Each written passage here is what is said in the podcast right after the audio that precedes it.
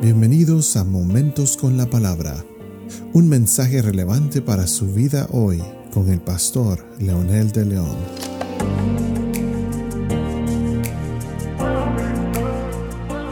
Saludos amigos y amigas, aquí estamos nuevamente con un episodio más de Momentos con la Palabra. Y esta vez para continuar hablando de los efectos del engaño del enemigo en el huerto del Edén tomando en cuenta que lo que sucedió ahí es lo que hace importante y relevante el mensaje y la encarnación de Jesucristo aquí en la tierra.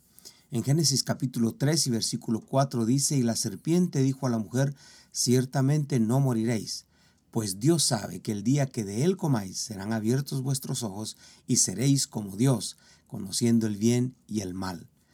Esta es la segunda lanza con veneno que el enemigo eh, pone en el corazón de Eva y que por ende trae consecuencias funestas. Es tratar de poner a Dios como egoísta y como controlador.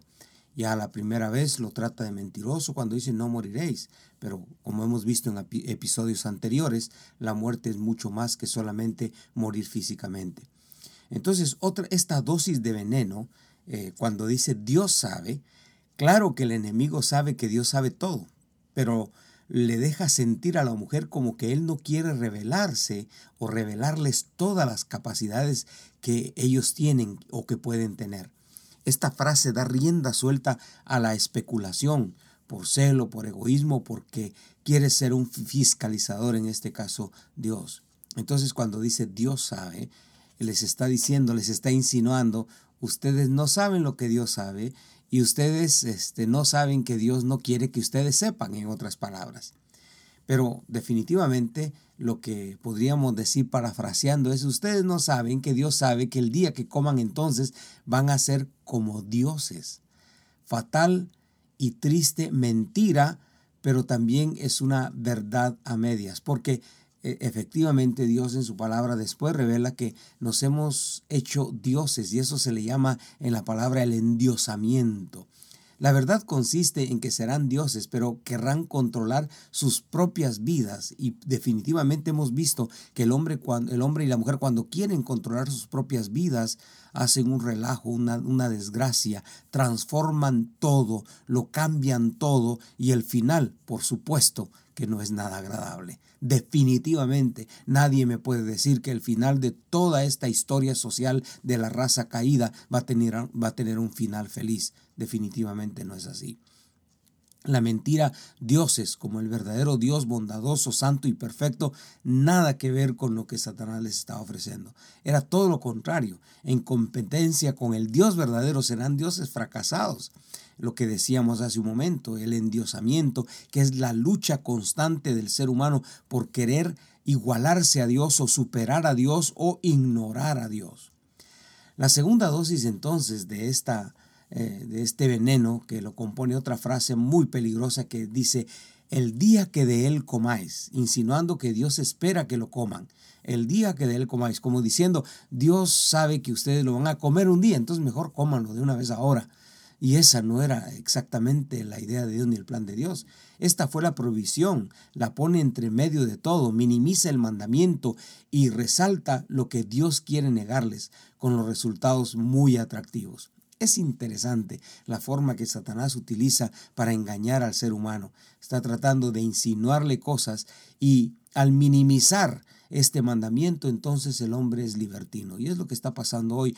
Hemos ignorado los mandamientos de Dios, hemos ignorado el mensaje de Dios, entonces se ha livianado tantísimo los principios morales que hemos eh, convertido la ética bíblica, la ética de Dios en una ética circunstancial, una ética de acuerdo a lo que cree el hombre y la mujer y no tanto lo que Dios demanda una tercera dosis cuando les dice serán abiertos vuestros ojos.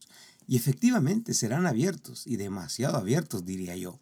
Pero no eran los ojos físicos, porque ellos veían muy bien. Satán calcula siempre dónde tira el veneno. Él pegó en el centro de la curiosidad. ¿Qué ojos? ¿A qué se refiere él? Cuando dice serán abiertos vuestros ojos y yo puedo ver, diría la mujer. Los ojos, en primer lugar, son los ojos de la malicia, la intención encubierta con que se dice o se hace una cosa para beneficiarse en algo o perjudicar a alguien. Los ojos del morbo, atractivo que despierta una cosa que puede ser eh, nociva, que puede resultar desagradable, desagradable, cruel, prohibida o que va contra la moral establecida los ojos de la codicia, desear mucho o en exceso una cosa difícil de alcanzar, en especial dinero, poder, cualquier cosa para mejorar la situación personal sin valorar a los demás sino solamente yo mismo.